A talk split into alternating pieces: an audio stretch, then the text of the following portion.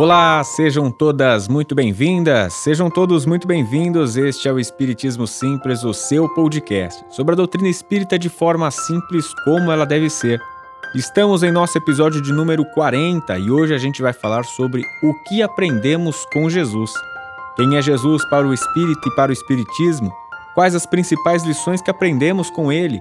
Qual o seu maior legado? Então, vamos estudar? Vamos deixar os nossos agradecimentos à Escola de Música Rádio Café Music e ao estúdio da Rádio Café, onde a gente grava todos os episódios do nosso podcast.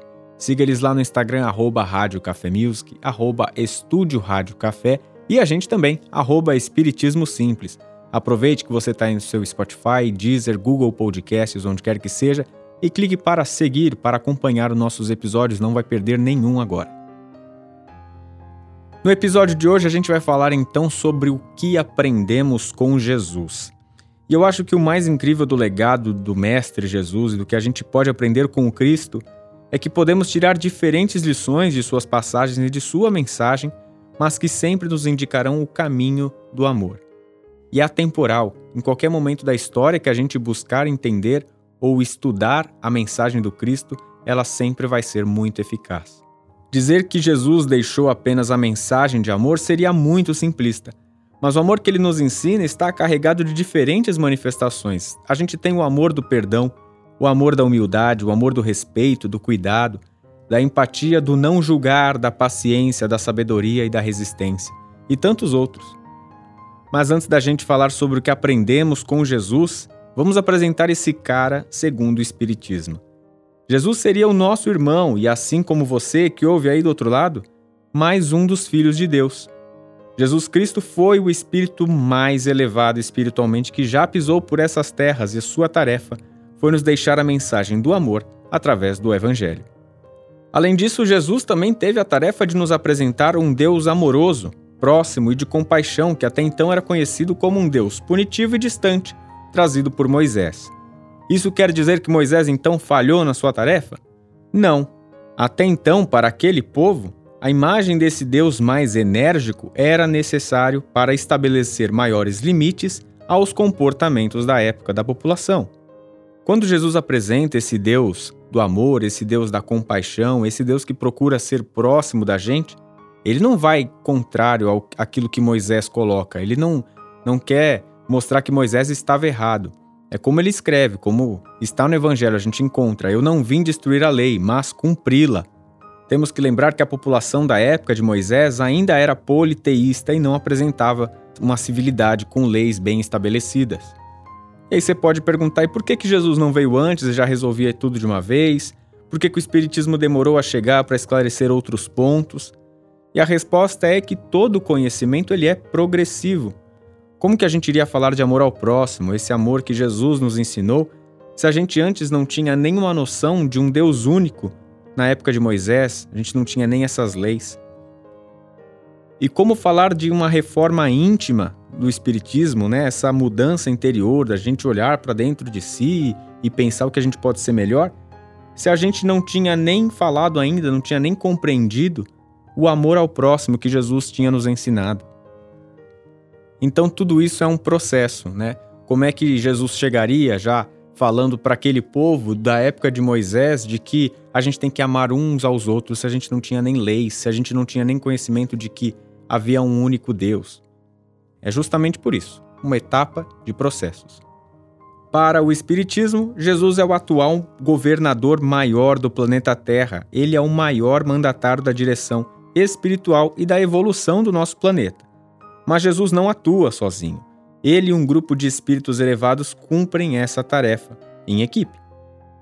No episódio sobre o Natal, que a gente vai falar mais adiante, episódio especial de Natal, lá no final desse ano, a gente vai comentar um pouquinho mais sobre como foi essa chegada do Mestre, do Cristo aqui na Terra. E é muito especial como esse grupo de espíritos, como todos eles estavam envolvidos nessa tarefa do Mestre vir à Terra. Aguardem!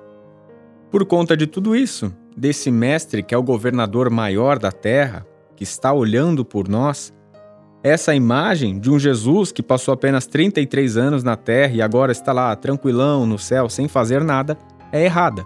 Ele não está tranquilo, ele não está sem fazer nada. Ele está olhando por nós, ele está agindo, ele está sempre trabalhando perto da gente.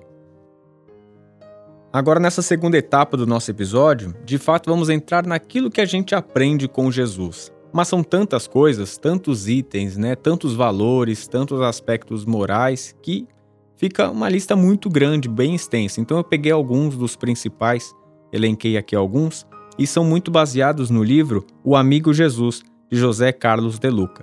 Inclusive, fica aí a dica, a recomendação para esse livro que é incrível.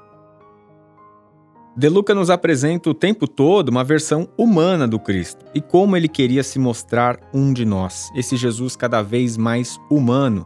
E justamente esse é o principal, o ponto inicial dessa história, do que a gente aprende com o Mestre Jesus. Jesus sentiu fome, dor, chorou, teve medo, foi traído e passou por momentos tristes e felizes aqui na Terra. Jesus quer nos enxergar na condição de amigo, ele quer nos convidar para próximo dele, mas não para ter mais seguidores, não para ser mais popular, mas apenas por ele nos querer perto, como a gente quer um amigo. Jesus quer essa proximidade porque é assim que se deve comportar um líder humilde. Ele não tinha seguranças, ele não andava cheio de regalias, é, com endeusamento. Ele estava bem ao lado dos pobres, dos pecadores, das prostitutas e dos leprosos, e considerava todos eles como amigos. Nos vale a reflexão de como que a gente se relaciona com esses grupos hoje em dia. Com essa distância, com medo, com superioridade, com ar de desprezo, essas pessoas, essas mesmas pessoas ainda seguem, com diferentes títulos, né?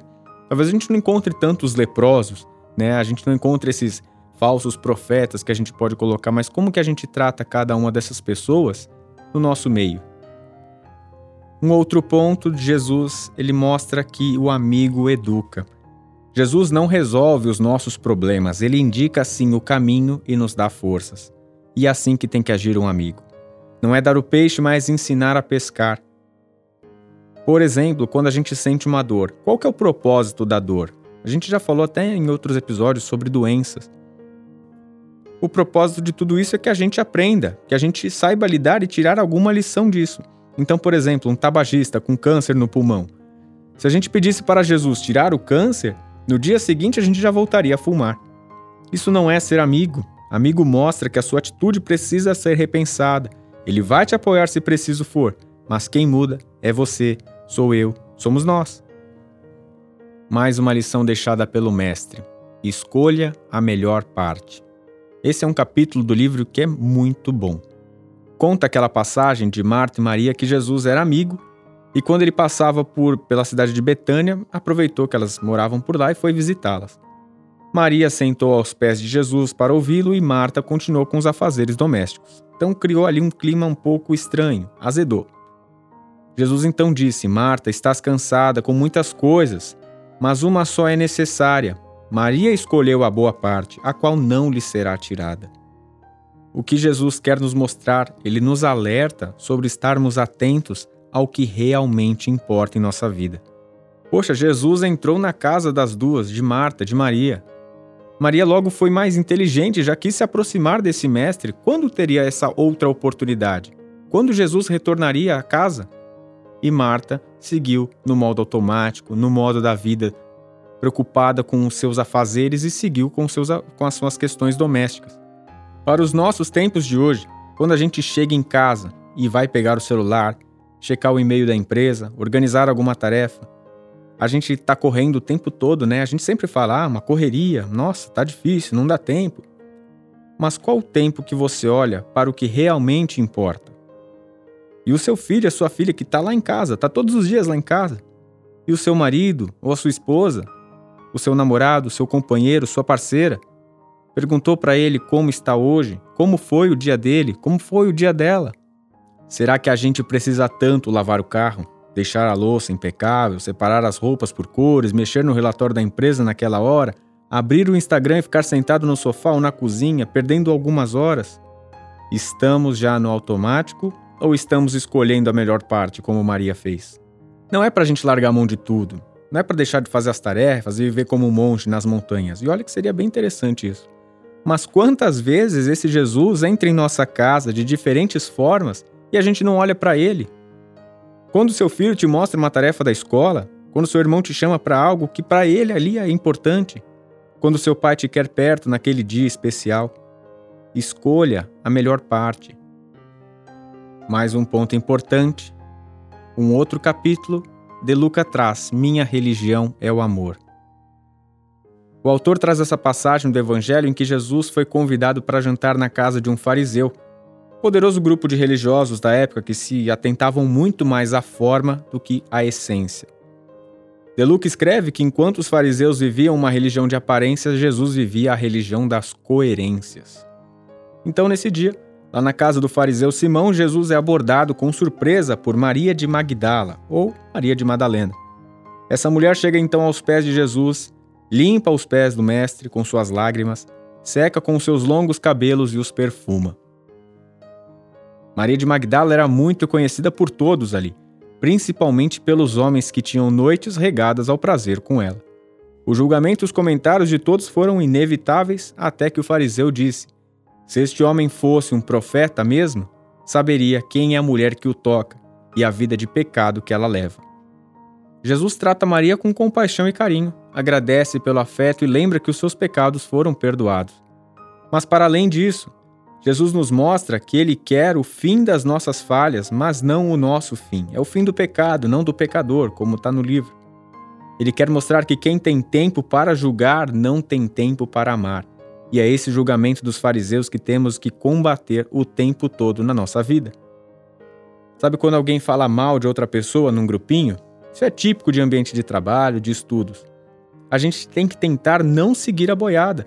Não é porque todos falam mal que a gente tem que continuar falando. Se calar é o primeiro passo. Rever conceitos dentro de si é o segundo. Será que aquela pessoa que tanto falam mal é tão ruim assim? Será que não tem influência de ninguém nessa versão? Será que não tem interesses? E por fim, o que acrescenta seguir com esse mesmo discurso maldoso, de ódio? Vale o quê? Vale o quê? Ser o amigão ou amigona das pessoas que falam mal também? A verdade, meus amigos, é que não vale a pena. Ainda mais pensando, vamos lá, raciocinar como um espírita. No plano espiritual, que a gente não consegue esconder nada, que a gente não tem como colocar uma máscara, né? Se passar como um, uma pessoa boa e ficar falando mal pelas costas. Lá no plano espiritual, nós somos o que somos. E de novo, pense aí: vale a pena? Por fim, Jesus nos mostra uma outra perspectiva de encararmos o mundo, de olhar positivamente para o nosso lar e as pessoas que habitam nela. Ele nos ensina o amor, o amor e o amor, e essa sempre será a melhor resposta. É pensar como Jesus pensa, imaginar o que Jesus imagina, é viver como ele. E para ilustrar esse episódio, justamente esse último ponto, eu deixo aqui a música do Padre Marcelo Rossi, que eu sou apaixonado. A letra fala de uma criança que pergunta para um adulto: O que é preciso para ser feliz? E ela responde: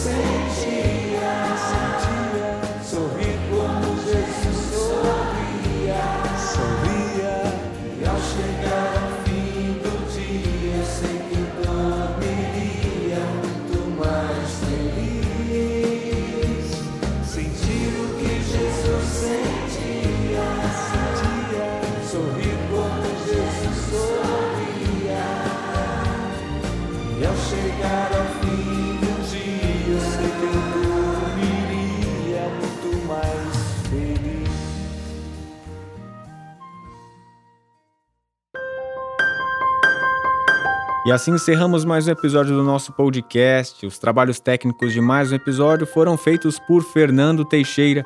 Este é o Espiritismo Simples, eu sou o Bruno Sereno. Um grande beijo no seu coração e fique com Jesus.